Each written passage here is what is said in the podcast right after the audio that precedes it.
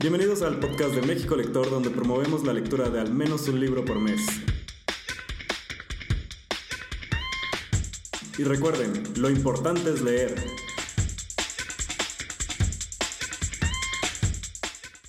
Bienvenidos a todos y vamos a comenzar este espacio de México Lector. Esta noche nos acompañan dos de los historiadores de mayor reconocimiento y prestigio de la actualidad en México. Nos acompaña Beca Duncan, que es historiadora del arte especializada en difusión y divulgación. Y también nos acompaña Chuy Campos, que es fantasmólogo, cronista, divulgador, historiador y etnohistoriador, egresado de la Escuela Nacional de Antropología e Historia. También es creador del podcast sensacional Historia Mexicana. Bienvenidos, ¿cómo están? Buenas noches.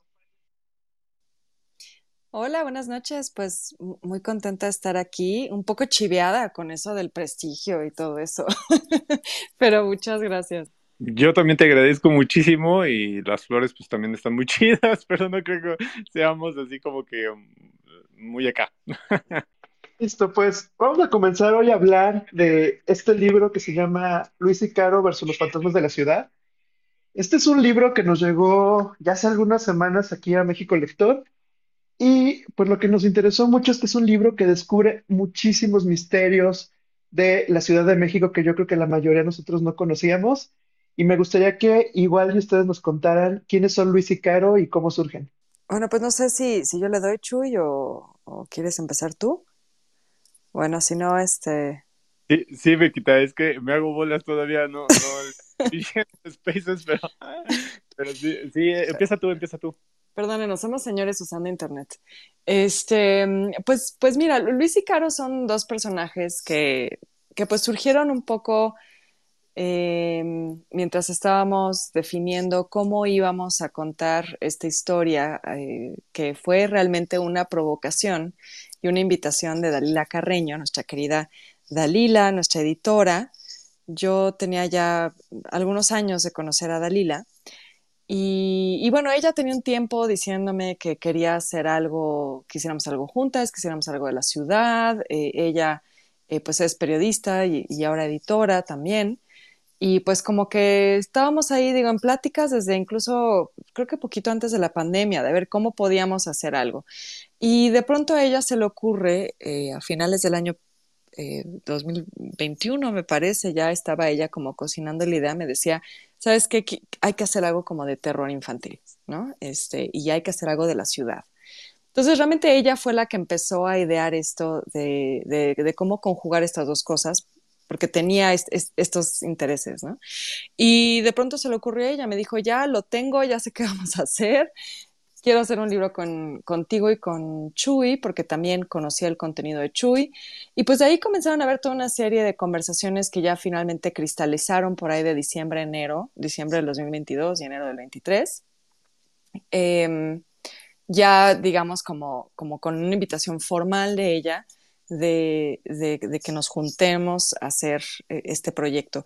Y la idea de, la, Dalila creo que era interesante, eh, porque yo en un principio le decía, no, mira, yo no escribo para niños, yo no sé hacer eso, este, si quieres mejor, mira, tú velo directo con Chuy, no tengo bronca, pero, pero ella fue, la verdad, muy, muy enfática y, y se lo agradezco porque fue un reto pues eh, muy interesante, la verdad. Siento que fue además súper divertido, ya, ya lo hablaremos más, más adelante.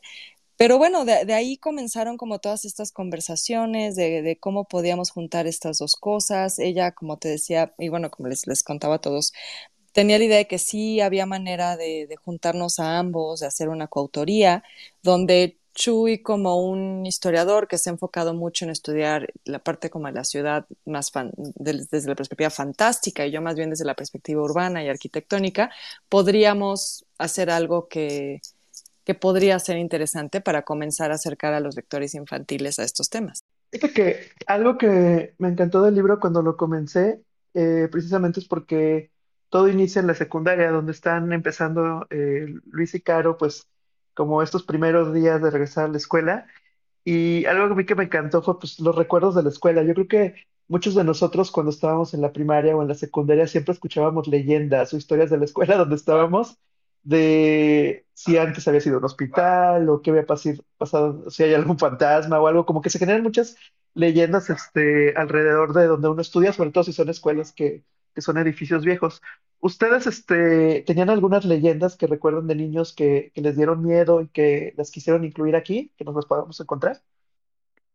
Eh, bueno, sí, me escucho, ¿verdad? Este, sí, yo, yo la, la verdad es que las leyendas de, de Chavito que escuchaba, pues se las eh, debo a mi papá. Mi, mi, papá, realmente si este mundo fuera justo, mi papá hubiera hecho el libro, porque él era como que muy asiduo a, a contar historias, era un gran contador de historias.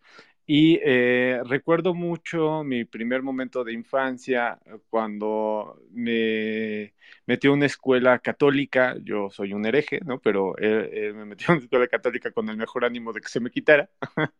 y, este, y recuerdo mucho la, el baño. Recuerdo mucho esa, esa historia de la niña que se aparecía en el baño y creo que ya, ya después como historiador pues me di la oportunidad de ver que que pues está en todas las escuelas, ¿no? O sea, es algo eh, eh, interesante de ver porque hay un historiador eh, de la Universidad de Alcalá de Henares, este José Manuel Pedrosa, el, a mi forma de ver, el mejor historiador de este tipo de, situaciones, que él rastreó esta leyenda y obviamente pues no era en el baño de las escuelas, pero sí era con espejos y, y, data del siglo XII, tiene que ver con la, la Verónica. La Verónica es un personaje que aparece eh, a partir de un ritual de introspección en el cual por medio de la contemplación tú eh, proyectas tu verdadera imagen. De ahí el nombre Verónica, que es Veros Icos, ¿no? Eh, la verdadera imagen. Entonces, fíjate qué tan antiguo es y lo sorprendente de la situación es que cómo ha permanecido. O sea, eso llama de manera muy inquietante la atención de todas las personas que estudiamos historia y que estudian literatura, sociología, antropología, eh, porque efectivamente eh, la oralidad yo creo que es el arma más poderosa que tienen las, la, los relatos, las, las leyendas como esta, ¿no? Incluso el sudario de Turín, pues tiene que ver con la Verónica, ¿no? Esta verdadera imagen de Cristo eh, que supuestamente después van a, a, atribuírselo a Leonardo da Vinci y cosas así. Y por ejemplo, esa es una, ¿no? Y ni hablar de la Llorona o hablar de, estas, de estos fantasmas que yo les eh, denomino como institucionalizados o ya en el folclore mexicano ya establecidos, que, eh, bueno, pues son de de Vox Populi, o sea, todo el mundo los, conocemos, todo el mundo nos los apropiamos y después ver las particularidades, que eso fue muy interesante junto con Beca, checar esta, esta situación de cómo el inmueble eh, que tiene una historia, que tiene un arraigo, ¿no? En la forma en que ves la ciudad, pues también esconde la ciudad fantástica que le llamamos nosotros, término que pues no, este, no es propiamente nuestro, ¿no? Sino que se ha utilizado mucho. En Colombia, por ejemplo, se habla de estas realidades fantásticas a partir de los trabajos de el realismo mágico de García Márquez y así. Entonces, eh, nosotros eh, pues nos apropiamos un poco de este término, de esa ciudad fantástica que está en las ruinas del el centro, ¿no? Y que cómo caminamos este centro viejito, me imagino que la misma sensación deben tener los habitantes de La Habana, por ejemplo, ¿no? Este centro en ruinas que eh, esconde un montón de fantasmas y un montón de leyendas, pero sí, o sea, teníamos un conocimiento pues tanto vivencial, como este, en su momento, pues estudiado, ¿no? Por, porque eh, este tipo de cosas también son historia. O sea, la gente piensa que se quedan en, pequeñas, eh, eh, pequeños cuentos y, y, no es así, sino que esconden un montón de realidades, un montón de, de, situaciones, porque todo fantasma cuenta algo. Justo iba a ser esa mi segunda pregunta, porque les quería preguntar un poco si también el libro eh, iba sirviendo como esta guía para la ciudad fantástica, eh, porque al finalizar cada capítulo sí te da como este resumen de el lugar del que te habló, su historia de este lugar, dónde lo puedes encontrar. Y creo que es bien interesante esto para quienes nos están escuchando de distintas ciudades de México o que inclusive viven en la Ciudad de México y que puedo apostar que no conocen todos los detalles que uno se encuentra en este libro de Luis y Caro versus los fantasmas de la ciudad que muchas veces pasas por alto. O sea, yo creo que muchos tal vez si vivimos en Ciudad de México no decidimos ir este, a conocer qué hay en, el convento de cerca del, mercado de la Merced, o habíamos escuchado, pero no sabíamos todos los detalles y todos los personajes históricos que, que vivieron ahí y que en este libro van apareciendo. Y algo que también me encanta es que, bueno, en el caso de México Lector, hemos leído varios libros, por ejemplo, como el de Doctor Atroll, o leímos el libro de La esclava de Juan Inés, y pues vemos que esos personajes que se mezclaron de estos mundos, pues también los estamos recuperando acá y con más detalles, también sobre todo con el, con el tema arquitectónico y que pues es la evidencia que aún, aún podemos visitar.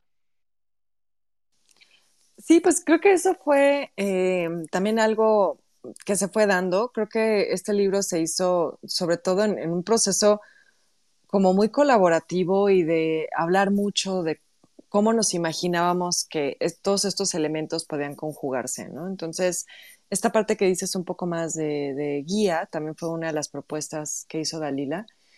Em, pero fue también como a raíz de, esto que te digo, que, que creo que fue muy bonito del, proceso del libro, que fue un proceso en el que mucha gente se involucró y mucha gente cercana a, a Chuy y a mí, y también dentro del propio equipo de Penguin, em, como que em, creo que teníamos como muy claras ciertas cosas al inicio, como por ejemplo, qué fantasmas queríamos que, que se, contaran. Ahí el trabajo que, que ha hecho Chuy de investigación, de mapeo, digamos, de los fantasmas que hay en la Ciudad de México fue, fue fundamental. Y de ahí, digamos que un- una vez que decidimos, vamos a acotarlo al centro histórico, porque si no la ciudad es, es inabarcable, no podemos hacer toda la ciudad. Entonces, el centro histórico es, digamos, eh, el, punto de partida finalmente de, de alguna manera de la historia de la Ciudad de México. Entonces decidimos iniciar eh, con, con esa zona y como te decía, ya teniendo como claros qué fantasmas hay en el centro histórico, pero sobre todo algo que también decidimos muy al inicio es que fueran fantasmas que sus apariciones están registradas en espacios que sigan existiendo hoy. Porque tenemos una ciudad que lamentablemente es, es increíble en cuanto a la cantidad de historia que tiene, pero sin embargo parece que le tenemos muy poco respeto a su historia o tenemos una memoria muy corta porque los edificios antiguos históricos se van destruyendo con una velocidad de verdad in- increíble, ¿no? Entonces, para nosotros era importante pensar que si un lector va a tener este libro en sus manos, que sepa que puede ir al lugar donde sucede la aparición y ese lugar va a poder ver el edificio o, o al menos algo cercano al edificio original, ¿no? Em, y entonces como que a raíz de esa decisión comenzó entonces este proceso de pensar cómo le podemos sacar pues toda esa carnita, no solo a la historia fantasmal, que era más, digamos, el conocimiento y la investigación que aportaba Chuy, sino también a la parte más urbana, arquitectónica, que era como lo mío, ¿no? Entonces ahí, ahí surgió la idea de, pues, si son espacios que la gente puede visitar, que además también por tener una historia narrativa, no podíamos tampoco convertirlo en un libro de historia, ¿no? O sea, es decir, tenemos muy claro que tenemos que tener como dos capas eh, de historias. Una es, digamos, la de la historia con H mayúscula, por decirlo de alguna manera, aunque ni Chuy ni yo somos muy de, ese concepto, pero lo que me refiero es la historia como la entendemos, como nos la enseñan en la escuela, ¿no? El pasado, lo que sucede en el pasado y el estudio de ese pasado. Entonces, esa era una parte, ¿no? Eh, y la otra, pues, es la historia de Luis y Caro. Y para enganchar a un lector infantil, queríamos también darle prioridad al desarrollo de esa historia y de esos personajes. Y entonces, eh, pues de pronto tampoco podíamos convertir esa historia en un libro lleno de datos. Entonces, esta parte al final como guía nos permitía entonces como ayudar al lector a llegar a los lugares con el croquis, pero también tener estos datos adicionales que si bien algunos se explicaban a grandes rasgos como parte de la narración, y ahí el personaje Caro era sobre todo muy importante para darnos entrada como la ñoña que es para hablar de estos datos históricos, pero al final tener como, como estos balazos. ¿No? Entonces, pues de, eso se trató un poco que, también tuviera este enfoque como de guía. Y luego eh, Chuy fue también como muy insistente que tuviera también como un, un estilo de diario de viaje. Y entonces en un diario de viaje, pues también puedes tener todos estos elementos visuales y ahí eh, he de decir que también nos emociona mucho que tenemos ilustraciones de, de dos, dos, niños. Eh, uno es el hijo de Chuy, Isma, y el otro es mi sobrino, Patricio.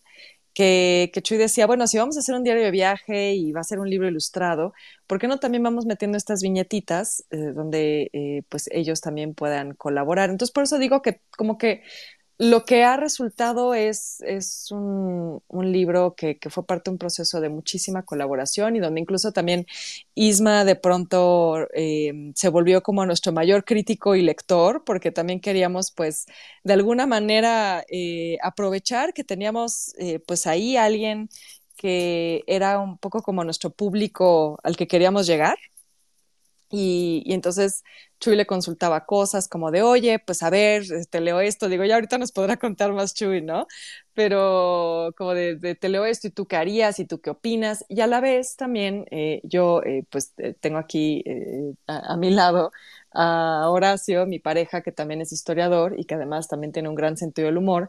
Entonces, de pronto él también nos ayudaba, teníamos estas sesiones donde Chuy venía a la casa y nos poníamos a echar cafecito y comer pan y como platicar de más o menos cómo podíamos ir construyendo esta historia. Y de pronto Horacio decía, oigan, este, pues miren, yo la neta es que creo que esto lo pueden resolver así, o saben que estaría cagado, que por qué no este personaje dice tal cosa. Entonces fue casi como, como se fue dando forma, ¿no? Algunas personas sugerían algo, otras sugerían otras, y, y, y pues finalmente el resultado es esto, que es, yo estoy muy agradecida porque todas las personas que ya sea que nos escucharon platicar de esto, se involucraron en, la parte creativa o que estuvieron presentes en la talacha de edición, corrección, diseño, audiolibro, todo el mundo le ha puesto mucho cariño y ha aportado ideas y, ha sido parte del proyecto. Por aquí, bueno, también estaba leyendo en la biografía de Chuy que, eh, bueno, ha organizado algunos recorridos eh, por el centro histórico y lo primero que me surgió como de curiosidad y que ahorita comentabas, Beca, es si lo podemos utilizar de guía, ¿cuáles serían las recomendaciones para todos los que nos están escuchando para comenzar a leer el libro y planear este eh, pasear por el centro histórico, no sé si de noche, de cierto horario, eh, porque siento yo, y nos puedes platicar ahorita, Chuy, que creo que hasta inclusive ir caminando por estos lugares y conociendo yo un poco más de su historia, pues puede tener ese sentimiento de de los fantasmas o las historias que se vivieron ahí. ¿Tendrías algunas como recomendaciones o qué le sugerirías a los lectores que, están escuchando? Bueno, pues yo lo que recomiendo es eh, justo eh, caminar el centro y encontrarte con, con estos, eh, con estas leyendas, con estos fantasmas, pues es algo increíble, ¿no? Ves la, la traza de manera, la traza del centro histórico de manera distinta completamente, ¿no? Cuando empiezas a caminarla, eh, ya pensando en las leyendas, ¿no? en algún momento le, le, decía a esta bequita que deberíamos de poner, ¿no? Así como en algún momento se hizo la, las plaquitas, ¿no? En donde decían, en esta casa Juan Chavarría vivió, ¿no? Que nosotros pusiéramos en la calle de Nicaragua y Argentina. Aquí se le dio confesión a un difunto, ¿no? Por ejemplo, o este cosas así, en donde también se, por ejemplo, en la calle de, Uruguay y 20 de noviembre, ¿no?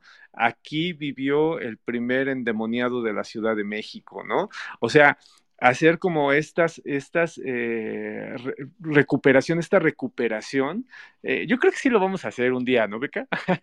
hacer esa recuperación de, del espacio imaginario que eh, junto con el artístico y el vivencial, pues hacen de la Ciudad de México algo sin igual, ¿no? Es, es algo que, que te cambia, ¿no? Completamente el panorama. Siempre tuve el sueño de que, por ejemplo, ahorita el que es Hotel Casa de Don Juan Manuel fuera el Museo de las Leyendas de la Ciudad de México, porque es la leyenda, ¿no? De la Ciudad de México, es la de este endemoniado que preguntaba a las 11 de la noche, disculpa tú que eh, te interrumpa, ¿qué horas son? No lo sé, dichoso tú, ¿no? O que te decían a las 11, dichoso tú que sabes la hora en que vas a morir. Imagínate, ¿no? Que en esa casa que tenemos bien localizada, ¿no? De los condes de Cosí Villegas, eh, que eh, tenemos el retrato justo en el castillo de Chapultepec, ¿no? De este don Juan Manuel de Solórzano y Villegas. Imagínate que fuera el museo, ¿no? De las leyendas. Este tipo de cosas a mí me, me emocionan mucho y bueno, pues la gente que ha caminado los... Eh,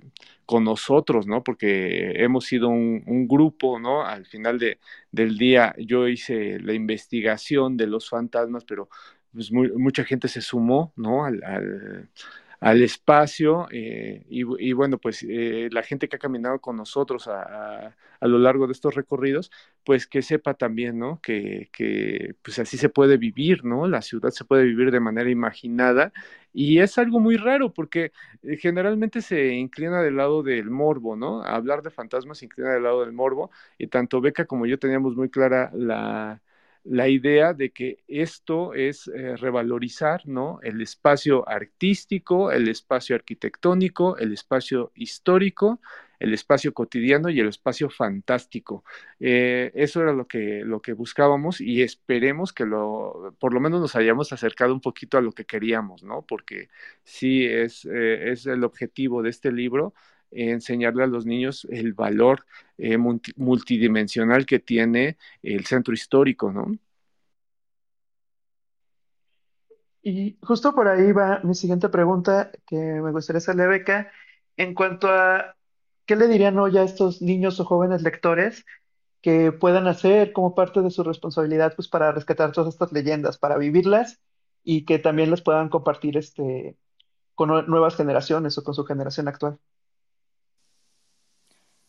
Pues yo creo que eso es eh, también un tema recurrente en el libro. No sé si lo hicimos tan consciente, pero quizás sí. Em, todo trata de alguna manera de recuperar la memoria de estos espacios y que esas historias no se pierdan. Y hablamos mucho como de los guardianes de la ciudad fantástica, ¿no? De cómo ha habido ciertos personajes a lo largo de la historia que se han dedicado a consignar a registrar este tipo de, historias, de leyendas, de tradiciones, que pues viene de la oralidad y, desde hace mucho tiempo, ¿no? O sea, bueno, por ahí obviamente está La Llorona, porque tenía que estar, eh, y entonces esa es una leyenda que se puede rastrear hasta tiempos prehispánicos, y sin embargo hoy en día seguimos hablando de La Llorona, y eso es gracias a que las historias se siguen contando, ¿no? Entonces, creo que ese es como un poco, digo, un motivo que aparece ahí con, con esta trama donde Em, bueno, ellos encuentran un libro, que este libro les permite tener eh, pues esta, este acceso a esa ciudad oculta, secreta, que es la ciudad fantástica. Y, esa era yo creo que un poco la, la idea, precisamente, que, que, estos lectores infantiles no solo se interesen o les dé curiosidad la historia a través de pues estos elementos que quizá puedan parecer un poco oscuros, como el terror y demás, como un poco engancharlos por ahí, mostrarles que, como, como bien decía Chuy, todo eso también es historia, también es cultura. Incluimos también muchas cosas de cultura popular que nos parecía importante, como que se dimensionen en, el mismo nivel de lo que pensamos como historia con H mayúscula. Y, y, de alguna manera, como que, que, quede, o nos gustaría, ¿no? Que quede esta idea de que eh, es importante preservar eso a través de seguir documentándolo seguir eh, hablando de esto y asegurarnos de que esas historias pasen a otros guardianes que, que pues las, las, protegerán y las difundirán eh, en el futuro. Sí, y bueno, ya nada más para complementar a Bequita, este, la onda también fue eh, jugar mucho, hacer muchas bromas, o sea, lo chido de este, de este trabajo con Beca es que como nos caemos bien, Nos quedamos muy bien, eh, estamos siempre, pues, eh, tenemos un sentido de humor muy similar, ¿no? Entonces, en esta, en este, en este trabajo, ¿no? Que estuvimos haciendo, pues siempre fue que fuera divertido, ¿no? Aunque el tema es eh, el fantasma y el espanto, pues utilizar la inocencia de los niños pues para hacer bromas, ¿no? Para porque así ven los niños esta situación, ¿no? O sea, siempre bajan las situaciones de tensión por el lado de, de, la broma, de la guasa, ¿no? De, de ser muy ellos, ¿no? Eh, yo pienso en, mi trabajo como profesor, cómo luego tratamos de apagarlos, ¿no? O sea, de decir, no, ustedes tienen que aprender esto y, empieza, ¿no? Esta situación de normalizarlos cuando ellos son unos geniecitos, ¿no? O sea, eh, su forma de, de, explicarse el mundo es sumamente divertida Y cuando creamos el los personajes, Viquita y yo, pues la, e, era eh, tomar esa, esa inocencia, tomar esa forma tan peculiar del niño de ver el mundo y hacerla muy graciosa, o sea, hacerla ahí sí nos proyectamos muchísimo, ¿no? En esta situación. Yo, por, por, ejemplo, yo digo que Luis es mi hijo, o sea, él es, él es Luis, ¿no? O sea, este, todo el tiempo pensaba en, en, las bromas que hace él, en todo este tipo de situaciones y la sabiduría que tiene, ¿no? En, en momentos así súper, súper eh, pesados, pues siempre tiene algo amable o algo divertido que decir. Y, y, Beca también, ¿no? O sea, Beca también está, estaba eh, creando el personaje en, en, ese sentido de que fueran muy graciosos. Esperamos que, que, lo hayamos logrado, digo, insisto, porque al final de cuentas pues, los lectores van a decidir, ¿no? Si fue eh, palomita o no, pero la, eh, la, intención era esa, ¿no? De estar jugando, de, por ejemplo, meter muchas eh, alusiones a la cultura popular, como decía hace rato Bequita, pero también, por ejemplo, a la cultura geek, ¿no? Hay momentos en donde metemos frases de Dragon Ball o metemos frases de Naruto, ¿no? Porque, o sea, eh, estábamos escribiendo y llegaba Isma, mi hijo, y me decía, en ese momento Luis sintió el verdadero terror, ¿no? Como Cell, ¿no? Eh, en Dragon Ball, ¿no? O metíamos cosas de, de, de Naruto, ¿no? Este, que, son pequeñas bromas que seguramente pues van a conectar eh, justo con, con, este público que ellos sí que entienden estas bromas, ¿no? Y que seguramente van a decir, ah, qué chido, ¿no? O sea, qué chido que en la voz de un eh, personaje que también, dicho sea de paso, Bequita y yo siempre estuvimos insistentes en que tenía que ser un habitante del centro, o sea, no podía ser el personaje eh, nada más una, una fachada, ¿no? Sino teníamos que construir un habitante del centro histórico, que en, estas, en, en estos dos personajes en donde todos pueden ser Luis y Caro, pues también estuvieran estas referencias que pues actualmente así es, ¿no? Los niños tienen un montón de referencias.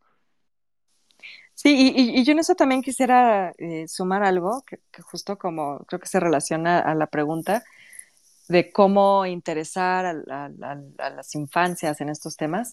Pues justo lo que dice Chuy, eh, tratamos de meter chistes, cosas divertidas, aligerar un poco lo pesada que puede parecer a veces la historia, pero a la vez también pues lo oscuro que podía ser el encuentro con los, con los fantasmas y los personajes sobrenaturales. Y creo que también tiene que ver con que, pues como decía Chuy, eh, nos caemos bien y trabajamos bien porque también creo que tenemos una visión muy similar de, pues, de la vida, pero sobre todo de, de la historia. O sea, creo que ninguno de los dos se toma nada demasiado en serio, nos reímos de todo, nos reímos mucho nosotros mismos. Em, a veces creo que el no tomarnos demasiado en serio las cosas, al menos en mi experiencia, de pronto me ha generado problemas, pero bueno, em, creo que eso es algo que, fue importante transmitirlo.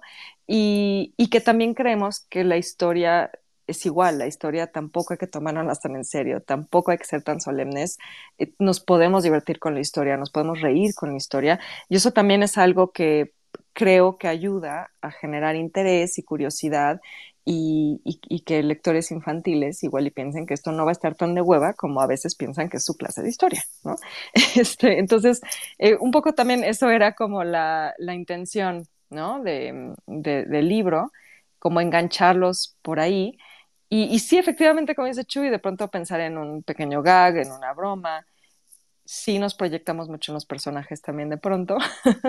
y, sobre todo creo que algo que intentamos hacer era, eh, por un lado, generar estos personajes conscientemente pensando en que fueran graciosos y como dice Chuy, que reflejen también como, pues ese humor tan mágico que tienen los niños, pero a la vez un poco el humor, incluso a veces involuntario, de nuestro México mágico, ¿no? Como explotar que pues la neta sí vivimos en un país y sobre todo en una ciudad que vaya que nos da situaciones para reírnos y también quisimos mostrar eso de alguna manera. Justo eso les quería comentar, si ustedes se ven inspirado también como, como en sus experiencias de niños para hacer estos personajes porque se sienten muy naturales las bromas que hacen y ahorita con lo que comentan pues también el, el lenguaje que, que sí es vigente. Hay algunas cosas que también como que yo ya no entendía, pero que creo que son más lenguaje de niños y que creo que esto también ayuda a volver este libro un libro accesible. O sea, que es lo más importante también ahorita para, para los niños, para los jóvenes, que vean los libros como algo accesible, que vean un libro como algo divertido y sobre todo creo que este libro lo que nos ayuda es que a través de los fantasmas creo que cada uno te va dejando como una lección y no tanto una lección pesada de historia, sino más bien de algo que no conocías y creo que ahí está lo, lo interesante, ¿no? Sí, o sea, ese, eso fue eh, el reto ¿no? Porque nos sentábamos, Bequita y yo, estaba, eh, estaba el Horacio, ¿no? Cuando llegábamos a, casa de Beca, ¿no? A trabajar y empezábamos a, pelotear, ¿no? Las ideas y empezábamos a hacer bromas, todo el tiempo estábamos haciendo bromas, entonces, eh, como nos grabábamos, nos grabamos para, para, el proceso de escritura, pues eh, decíamos, no, esta está chidísima, ¿no? Y te lo juro, parecía que estábamos haciendo un guion de comedia, o sea, todo el tiempo estábamos risa y risa de las situaciones que podían pasar a raíz de lo, de lo sobrenatural, de lo fantástico. Entonces, eso yo creo que contagia, ¿no? Porque te digo, si algo, si de algo estoy seguro es que la mayoría de los niños lo que quiere es divertirse, o sea, quiere reír, quiere estar, eh, que le surja la emoción, porque son muy pasionales los niños, ¿no? Son muy vivenciales. Entonces buscamos eso y también entendiendo que tienen un, montón de referencias, ¿no? O sea, los niños no se quedan en el libro, son, son lectores muy audaces, ¿no? En una de esas pueden decir, ay, a ver, ¿sabes qué? Es que está diciendo de la cegua y buscar un TikTok o buscar en, YouTube qué onda con la cegua o a ver, yo no conocí este fantasma, ¿no? O, o el cadete ¿no? Que es el, el, punto nodal, ¿no? De donde se desarrolla todo, ¿no? A ver qué onda con los cadejos y, tienen una cantidad de, información que a final de cuentas tanto Beca como yo pensábamos, es que no, no le estamos hablando a, un lector eh, pues que solamente se va a quedar en el libro, ¿no? O sea, va a ser un lector que te va a hacer un montón de, referencias y te va a decir, sí, o, sabes que también encontré esto, ¿no? Y se aparece en tal lugar y, y la verdad por eso fue el trabajo pues muy, em, la verdad, gratificante, ¿no? Porque pues a final de cuentas sabes que el niño no se va a quedar en el libro, sino que va a buscar un montón de referencias y pues va a generar un montón de conocimiento. O sea, seguramente y por mucho van a rebasar el libro, ¿no? Por la cantidad de información que tienen y pensamos justo en esos, eh, en esos nuevos lectores, ¿no? En estos nuevos lectores que eh, luego nos los vapulean muy feo, ¿no? Dicen, no, es que ahora el niño está muy pendiente a las redes sociales. Pues, ¿por qué no las piensas como oleadas, ¿no? Al contrario, ¿no? Piensa que ese niño tiene un montón de, de oportunidades de hacer mucho más grande el conocimiento, de reírse más, de encontrar cosas graciosas, de eh, llevarlo al sentimiento mucho más rápido que los que pues todavía trabajamos en Letero Olivetti, como es mi caso. bueno, y, creo que esto del lenguaje que preguntabas, creo que sí fue algo que también pensamos, de que como que no queríamos, porque tampoco somos así, creo, como tomar esta pose de, ah, como ahora, como estoy escribiendo un libro, entonces voy a hablar serio, ¿no? O voy a hablar académico, o, ¿no? Que, porque pues no somos así, o sea, nuestra personalidad es como es en, en una conferencia, en, un café o aquí en un space, ¿no? Eh, entonces, como que sí pensábamos, tienen que hablar como hablamos nosotros. Es una historia sobre la Ciudad de México y como decía Chuy, sobre todo de quienes habitan el centro histórico. Entonces, ¿por qué no va a decir la mamá que ya tiene las raíces bien gachas? Así como suena, porque así, así lo decimos, ¿no? Y, entonces sí, sí queríamos como que, eh, que, ese lenguaje fuera accesible, pero que también que fuera, fuera creíble, porque también la, la ficción funciona en tanto que la historia tenga ciertas eh, cuestiones de credibilidad, ¿no? O sea, si no hay, si no crees que es verídico o que, o que es, o que es eh, eh, sí, algo que sí pudiera suceder, no te compras la historia, ¿no? Em, entonces, e, eso por un lado. Y, sobre tu pregunta, ¿qué, tanto nuestras propias experiencias de, de, infancia permearon ahí? Creo que sí hay mucho de nuestra personalidad en los personajes, y de nuestros intereses. Por ahí el otro día en una entrevista Chuy decía que, pues bueno, por algo escuchan a David Bowie los personajes, ¿verdad? Este, porque a nosotros nos encanta. Pero, pero también era, em, o, o, creo que nos basamos mucho en, en, cosas que a nosotros nos gustan. O sea, yo, por ejemplo, aunque soy una gran escéptica, curiosamente, de, de, todo, eh, lo que tiene que ver con lo espiritual y mágico, eh, soy una gran lectora de terror y literatura fantástica y me encanta. Entonces, pues creo que eso también era algo que, que, se ve, ¿no? O los dos nos gusta Harry Potter. Entonces, de hecho, hasta luego bromeamos que, que, hicimos el Harry Potter mexicano, nada más que en vez de ir al callejón a comprar sus cosas mágicas, van al mercado de Sonora con el hierbero, ¿no? Este, em, entonces, o sea, como que creo que nuestros, nuestros intereses Em, sí están ahí reflejados, pero no sé si situaciones como específicas de nuestra propia infancia. Sí, sí, yo también para complementar esa, esa situación, sí, este, la verdad disfrutamos mucho, ¿no? Cuando, por ejemplo, eh, se van por un tinte porque ya la regó la mamá, ¿no? Y, y tienen que arreglar el, el, pelo de la otra señora, que eso es así como que muy, eh, pues muy chilango, no sé si en otros lados pase, ¿no? Ahorita que, que igual alguien sabe más, pero, pero bueno, pues eso es un clasicazo, ¿no? De la, de la cultura cotidiana, ¿no? De nosotros, o que vayas y este, y bueno, pues vayas al mercado de, son, de, de la Merced y te metas al, al, callejón de la belleza, ¿no? En donde venden uñas y tintes, y la gente pasa sin saber que al lado está la mejor historia de fantasmas de la ciudad, ¿no? Esta, esta historia que cuenta el doctor Atl, ¿no?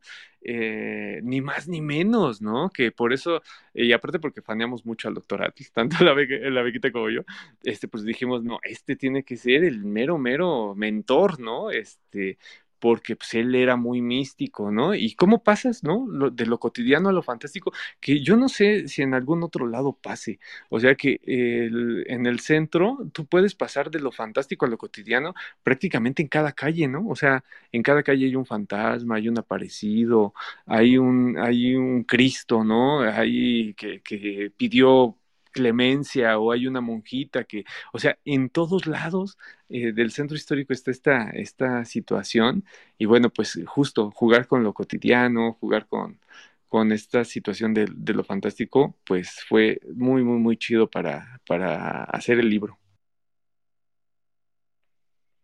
Justo esto ya lo, lo vuelve en un libro de colección, o sea, aparte de lo que platicamos ahorita de que es una guía, yo creo que ya es un coleccionable de esos libros que hablan de la Ciudad de México y con lo que puedas este, seguir descubriendo más cosas. Eh, yo sí catalogaría este libro en uno de esos libros porque pues vas a descubrir muchísimo de la ciudad. Y yo creo que muchas veces pasamos por calles que ni sabíamos qué historias hay detrás y este es uno de los libros que nos puede ayudar a descubrirlo. Em, por aquí, Noemí nos mandó un mensaje que dice, hola a todos y todas, yo voy despacio con el libro porque me está encantando. Los personajes tienen mucho de ambos autores. Beca y sus datos culturales con Caro, y Chuy con guiños como el Salve Regina, que se escucha de fondo en el Sensacional cada domingo y en el convento. Entonces, este, si hay esta mezcla de, datos, de cosas que pasan en la realidad, que siguen pasando, y que por eso es bien importante que si vas leyendo el libro, si te guíes por, por los lugares, porque seguramente vas a identificar muchísimas cosas de lo que te va mencionando. Sí, esto, esto que dices que ya es un libro de colección, bueno, o sea, te lo agradezco un montón, es increíble escucharlo, pero creo que también ahí el papel del ilustrador Carlos Vélez juega, juega, este, digamos, de una manera muy importante, ¿no? Este, la verdad es que es un libro que, más allá de la historia que nosotros podemos contar, es bellísimo por las ilustraciones de Carlos, ¿no? O sea, creo que eh, hizo un trabajo maravilloso y lo que también es muy interesante es que creo que él también eh, fue parte de este, como de este colectivo que terminó por dar eh, luz a este, este pequeño bebé, ¿no? Este, porque realmente creo que sí, sí fue algo, algo así.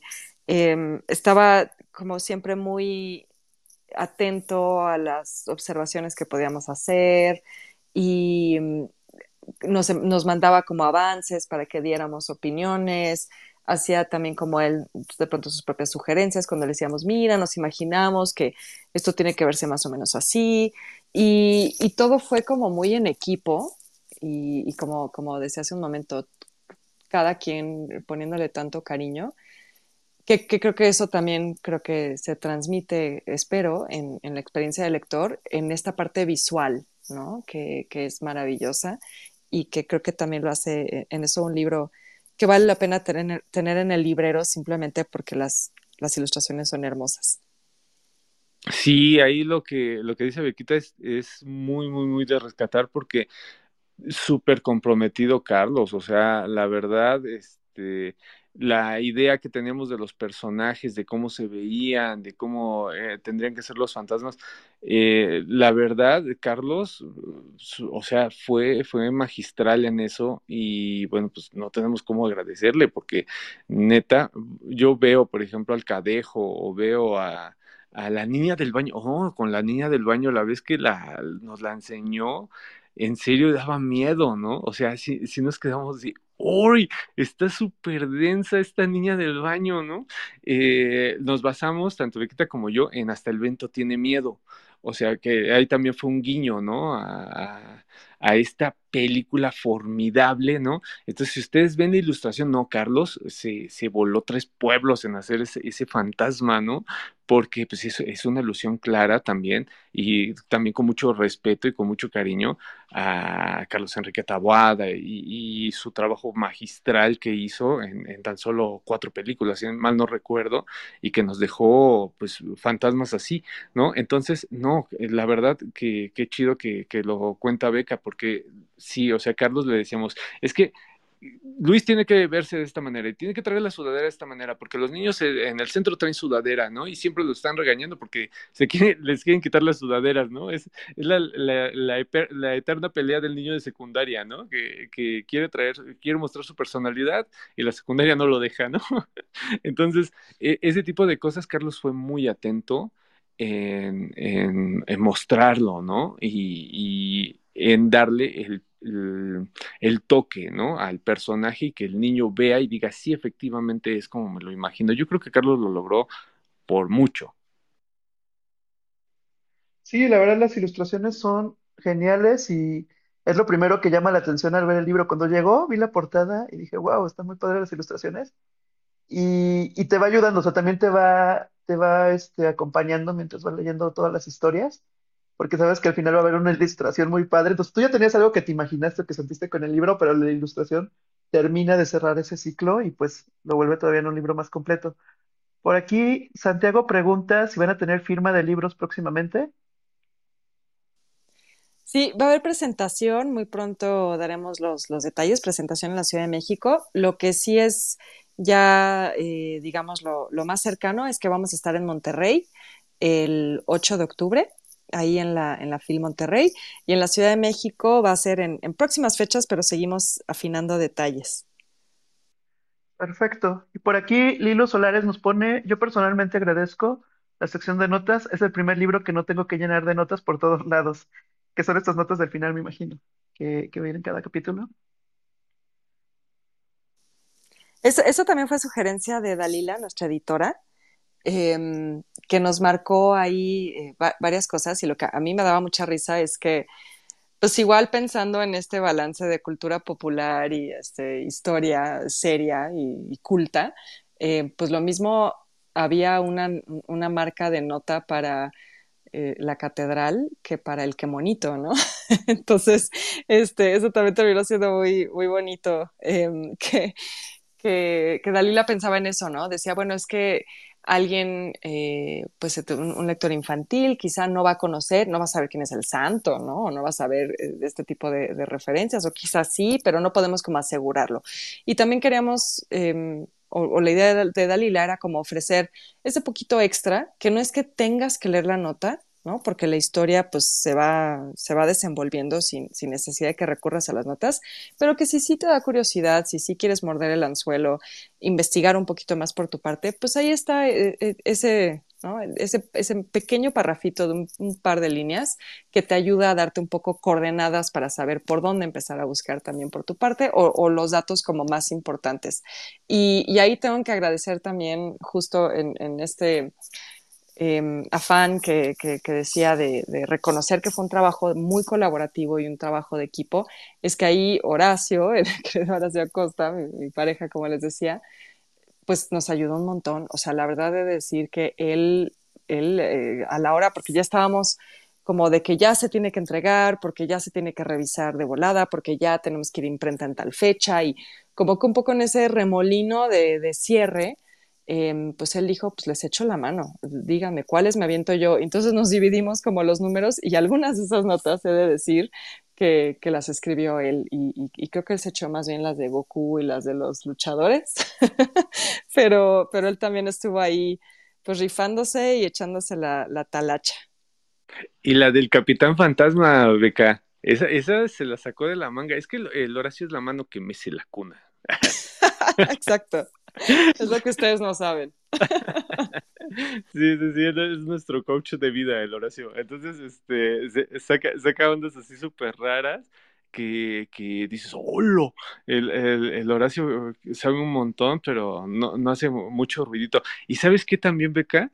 Y pues eh, Isma y el pato, ¿no? También haz de cuenta que las, referencias están chidas, pero por ejemplo, los dibujos que hicieron Isma y, Patricio también te dan como que yo siento que te dan un norte y más a los niños, ¿no? Por ejemplo, esto de poner eh, cuidado, extremadamente peligroso, ¿no? Eh, no acercarse, ¿no? Que le ponían, ¿no? Y, el arte, ¿no? Como lo reflejaba el pato, también es una guía, ¿no? Una guía visual que, se inventó y que esa sí es absolutamente horizontal porque son niños de esa edad que están haciendo eh, pues la referencia de los fantasmas que estamos eh, trabajando, ¿no? Que están saliendo en la historia. Sí, eso está padrísimo porque también pensábamos, bueno, pues un niño de esa edad también se pone como a, hacer garabatos en su libreta o bueno, incluso tenemos una escena así en el libro que le avienta el papelito a Luisa Caro con un dibujito, ¿no? Eh, o sea, esas cosas, pues sí, son parte de la cotidianidad y justo pensábamos que si lo, si lo planteábamos como un diario de viaje, que nos diera la posibilidad de tener esas pequeñas viñetitas, dibujitos, pues eh, también los niños se podían identificar un poco más viendo algo pues hecho por alguien de su edad, pero además pues como muy en el estilo de, los dibujos que hacen los niños de esa, de, esa edad, ¿no? Y bueno, ustedes como lectores, también ahorita que ya se acercan las fechas de, leer de terror o volvernos como a, emocionar leyendo algunas historias, ¿qué libros este, recomendarían de terror que sean sus favoritos o que también los hayan inspirado también para crear estas historias de fantasmas en este mes que ya casi comienza en unos días de octubre?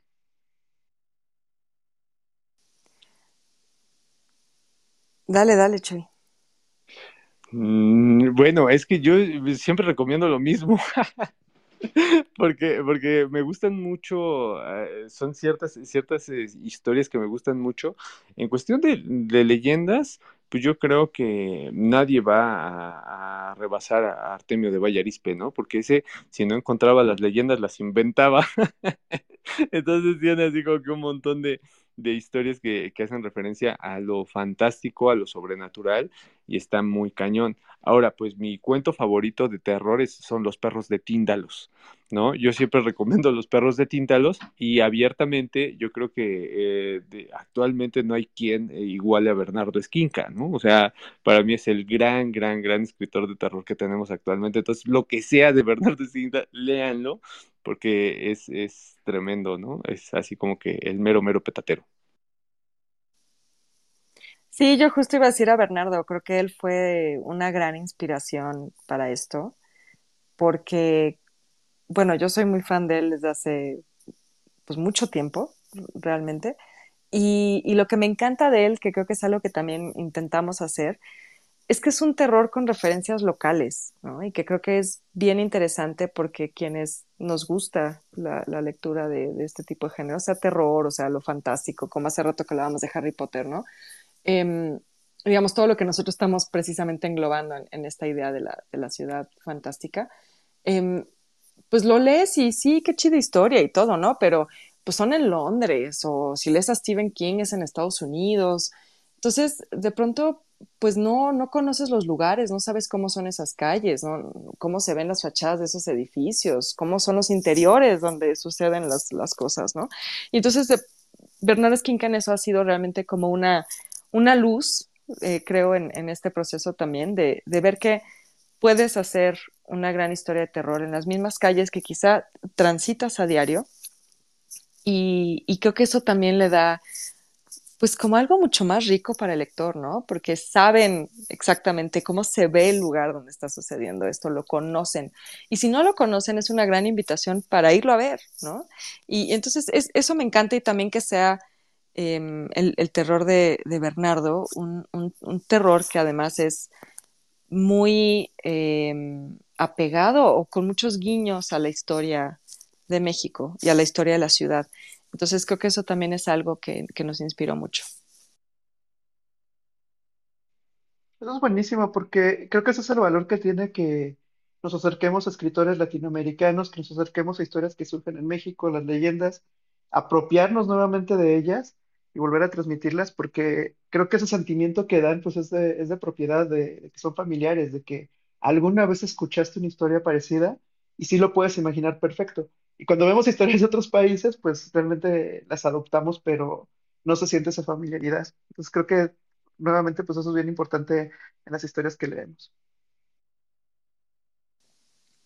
Sí, exacto, exacto. Eso es, eso es algo que también queríamos lograr y creo que también por eso regresamos al tema del, del lenguaje, ¿no? De que pues también el lenguaje sea como hablamos y entonces pues sí, no solo es la referencia del espacio físico donde sucede algo, sino también la manera en la que se expresan las cosas o un poco también el ambiente, la vida de las calles del centro de la Ciudad de México también está presente. No solo la historia, digamos, del, del pasado, pero también está ahí presente pues el día a día y el, ambiente y el bullicio que uno puede encontrar si camina por la Merced o por la Lagunilla o por incluso el Zócalo que aparece por ahí, ¿no?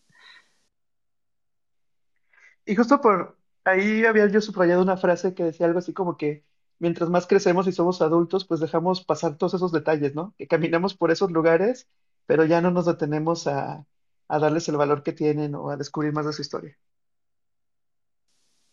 Bueno, ahí sí tengo que decir que, esa gran reflexión se la aventó el Chuy. Eso fue de lo que escribió él en, este, en esta aventura de escribir a, cuatro manos. Em, pero, pero pues sí, sí pasa, ¿no? Y, justo ahí era como de recuperar la emoción y la curiosidad de los niños que todavía pues tienen esa capacidad de asombro que a veces nosotros hemos perdido. Y se contagia, ¿no, Bequita? A veces se contagia porque, por ejemplo, en el caso tuyo, mío y seguramente de, de otras más personas, hay veces que te da, pues ya, ya es tarde en el centro y empieza a bajar el comercio y te das cuenta de lo bonito que es. ¿no? Que dices, no manches, estuve caminando horas aquí viendo cosas que, que, comprar y nunca reparé en que esto es una verdadera perla, ¿no? O sea, es, es eh, formidable el centro, es hermoso y apenas cuando empieza a callar la, la, ciudad es cuando te das cuenta, y también su vida, ¿no? Su vida ya como vecinos, o sea, ya la vida que, que tiene la gente que vive en el centro histórico, ¿no? Que hacen su vida cotidiana, pero pasando las seis, seis y media, ¿no? Porque el comercio no los deja, eh, pues es, una, eh, una sociedad que vive, pues justo, ¿no? De eso. Y ya al final, en la nochecita, empiezas a ver qué, qué bonito es y, y, y a veces pues sí, se llega a contagiar eso del niño, ¿no? De que te sorprendes de lo, de lo padre que es la vida. Y, esto solo quiero también como hacer hincapié en ello, como esto que hice Chuy de, pues de, ese centro en el que a ciertas horas ya solo está la gente que realmente vive ahí.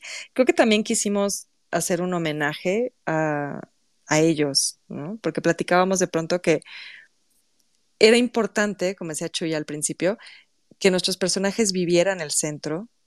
Em, digo, por un lado también porque nos ayudaba a resolver temas narrativos de cómo vamos a lograr que estos niños se encuentren con estos fantasmas en el centro histórico, ¿no? Em, pero, pero realmente también era como voltear a ver a esas personas que parecen que están fuera de este tipo de relatos, ¿no? Si uno se pone a ver las series, las películas, también un poco de la, de la literatura, pues lo decía también en, otra entrevista, ¿no? Que decía, bueno, es que pareciera que la Ciudad de México es la Condesa Roma, y pues no, no es, no es así, ¿no? Hay, hay muchas ciudades y hay, hay muchas realidades y, y hay que voltear a ver a esos personajes también, y no tampoco desde esta visión así como exotizante o de morbo y hablar nada más de la, delincuencia o, las condiciones eh, de carencias que, pueden tener de pronto, sino con un profundo respeto, con un montón de cariño. Y decir, ahí también hay historias que contar y ahí también hay realidades que vale la pena explorar. Y creo que eso también era algo muy, muy importante de lo que quisimos hacer con el libro.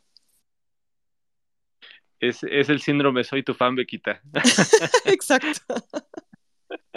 que todo el mundo piensa que es la condesa, ¿no? De la Ciudad de México y la Roma. Sí, justo, bueno, muchos que llegamos a vivir en la Ciudad de México cuando llegamos, bueno, en mi caso me tocó a mí llegar como 2010 y era cuando estaba de moda Soy tu fan y, y sí te imaginaba la Ciudad de México en esa parte de lo que es este, la Condesa, la Roma y te imaginabas que todo era así. Pero precisamente por eso es la importancia de, de los libros, de la literatura, de que te acerquen a una ciudad que aunque tú vivas allá, hay muchísimos detalles que se te pueden ir. Y, por ejemplo, yo leí hace poco una novela, la de La sombra de los planetas, que también me encantó porque la misma novela es un paseo por la Ciudad de México, desde Plaza Carso hasta el sur y Ciudad Universitaria y demás. Entonces, me, pasa lo mismo con el libro de ustedes, este, que dices, bueno, o sea, hay libros que te invitan a a recorrer la Ciudad de México y cosas que tal vez alguna vez caminaste y que no le pusiste demasiada atención, acá las revives y les apuesto que próxima vez que vaya a Ciudad de México, sí me voy a llevar una guía ya de lugares para decir, quiero volver a ver este lugar, quiero pasar por esta zona. Eh, ahorita que comentabas del centro histórico, es una cosa, y sobre todo en estas fechas, yo me acuerdo muchísimo, septiembre, octubre, que ya empieza a ser como frío, el centro histórico, después de las seis de la tarde, es una cosa en colores, olores, el clima, todo es muy diferente. Y también quienes están escuchando, vayan al centro histórico a las 7 de la mañana.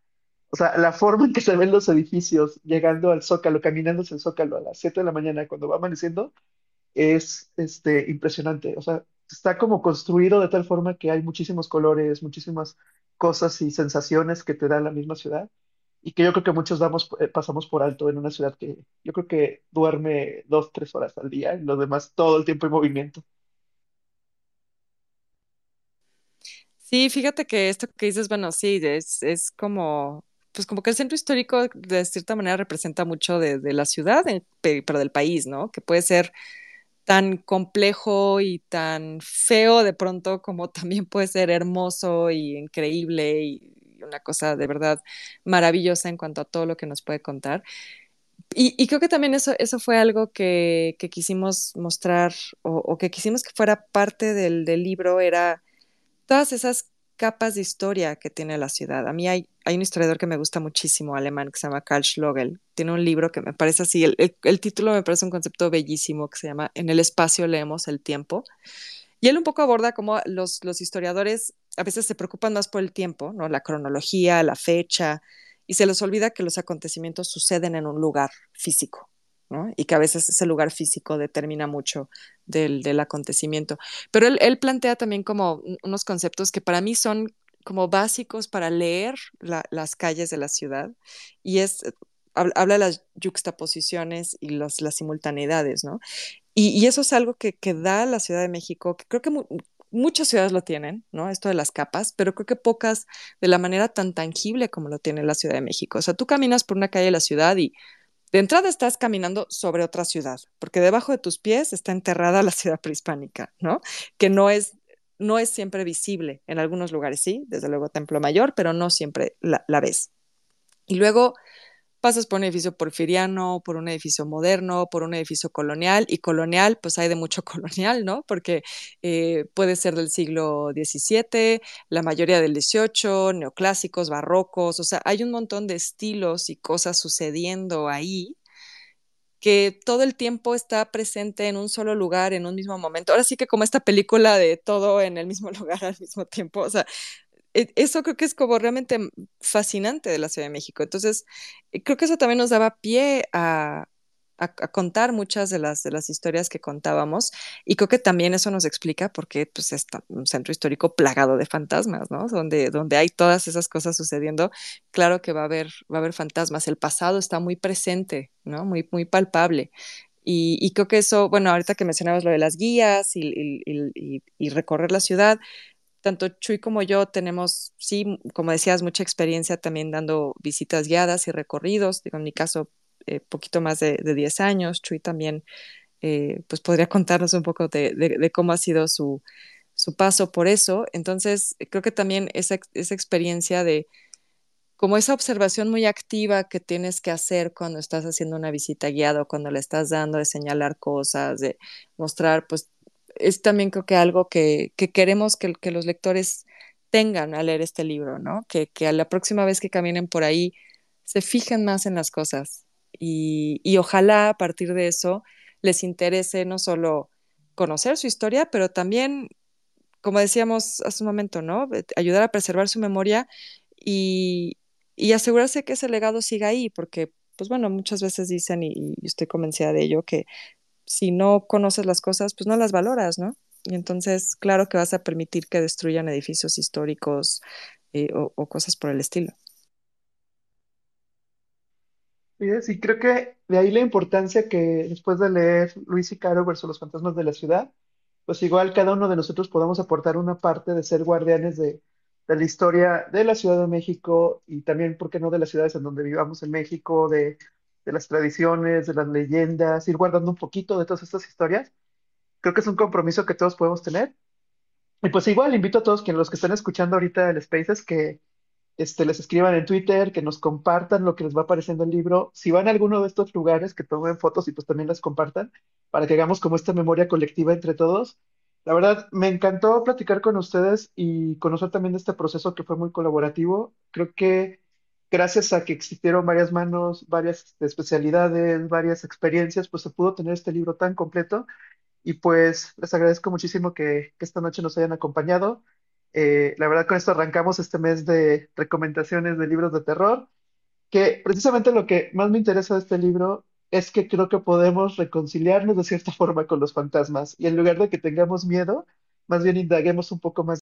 Pues sí, muchas gracias por incluirnos en, en estas recomendaciones de, de, terror y de todos estos temas que ya se viene la mera época, como bien dices. Y, y bueno, esto nada más así como ya para ir concluyendo, creo que esto de, de reconciliarnos con los fantasmas y verlos desde otra perspectiva, creo que pues también es mucho lo que aportó Chuy, eh, digamos, de de plantear que esto también son temas históricos, que también son temas que nos hablan de nuestra cultura, de nuestra sociedad. Los, los fantasmas tienen mucho que decirnos sobre, sobre nosotros mismos, ¿no? O sea, cada, cada cultura tiene sus fantasmas o tiene sus, eh, sus, creencias, su magia, su esoterismo, y eso también nos dice mucho sobre, sobre nosotros. Y también creo que algo que queríamos hacer en este, en este afán de reconciliarnos, eh, era también contar esas historias con una perspectiva un poco más actual, ¿no? Entonces, de pronto, pues metimos un poquito la perspectiva de género con, con algunos de, estas, de estos personajes, como miradas un poco quizá más críticas, pero que le dan vigencia a estas historias también para lectores actuales, ¿no? Y que no solo es la leyenda que se ha contado una y otra vez, sino también tratar de, de en, en, ese, en esa idea de contextualizarlas, contextualizarlas desde una mirada actual. Sí, sí, sí, indudablemente eso fue lo que tratamos de hacer, porque a veces nos quedamos con este material muerto, ¿no? O sea, la leyenda parece que está muerta y una de las eh, máximas de, de, la leyenda es que está viva, o sea, es, esa es la cualidad que tiene, que a partir de las vivencias de cada época, comienza pues eh, a nutrirse y cada vez refleja cosas distintas. Eso es, o sea, eso es formidable, por eso vive tanto tiempo la leyenda, ¿no? Y, eh, y el espacio y la gente y cada, cada sociedad pues le da un toque. Entonces, pues sí, en ese sentido, esa es nuestra intención. No creo que nos toca a nosotros pues darle estas nuevas voces, estas nuevas interpretaciones y que vean los niños que estas leyendas en primera se deben de contar y se deben de contar como ellos las entienden. O sea, así de, claro, no es solamente que lo cuentes, sino que lo cuentes como tú lo entiendes, porque está bien. Así eh, como ahorita Bequita decía de este historiador alemán, a mí me gusta mucho una frase de Paul Ricoeur que dice que la historia es la única ficción que trata con todas sus fuerzas de parecerse a la realidad, ¿no?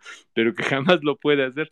Yo creo también eso, ¿no? O sea, creo que si te quitas un poquito ese prejuicio de que la historia es completa verdad y haces más, le haces más caso a la leyenda, te das cuenta de que pues todas las, las formas en las que se cuentan pues son válidas y todas aportan un montón de cosas y ahora les toca a los niños pues ser guardianes de estas leyendas, ¿no? De, de contarlas y de hacerlas suyas y incorporar pues su forma de vida y su visión del mundo a estas ya eh, institucionalizadas o poco conocidas leyendas que tenemos en la Ciudad de México. Muchas gracias, Beca. Muchas gracias, Chuy. Gracias a todos los que nos escucharon ahorita. Se va a quedar grabado y lo vamos este, a compartir después como, como podcast de México Lector.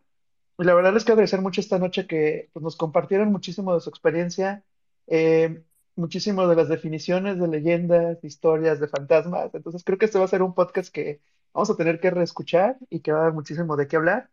Y pues con eso arrancamos yo creo que este mes. Esperamos que tengan mucho éxito en sus presentaciones. El libro, este, creo que lo podemos conseguir este, en cualquier librería ya, ¿verdad? ¿O en dónde lo podemos encontrar? Sí, está en todas las librerías, está también en Amazon, eh, está disponible en formato digital y muy pronto en audiolibro. Buenísimo. Espero también el audiolibro, yo lo quiero escuchar porque siento que también le puede dar otra dimensión a estar escuchando leyendas ya en audiolibro. Bueno, ahí voy a hacer un spoiler porque me emociona mucho, pero el libro lo narramos Chuy y yo. Sí, después te iba a decir eso, que está bien chido el audiolibro. Bueno, por los que también este, lo quieran intentar en audiolibro, yo la verdad voy a, este, a intentarlo también en audiolibro porque la verdad luego es otra experiencia. Pero la verdad, este, sobre todo cuando son los autores, el tono y todo lo que puedes, este, es otra dimensión también de, de apreciar la obra. Entonces, este, sí, claro. para los que están escuchando, pues también este, aprovechar el audiolibro cuando salga. Y pues muchísimas gracias por habernos acompañado, la verdad, una gran noche, como estas de los jueves de libros, de historias de, que tenemos que aprender, de leyendas, y pues este, gracias por habernos acompañado. No, gracias por la invitación y gracias a todos los que estuvieron aquí atentos, escuchándonos. Sí, muchísimas gracias por escucharnos.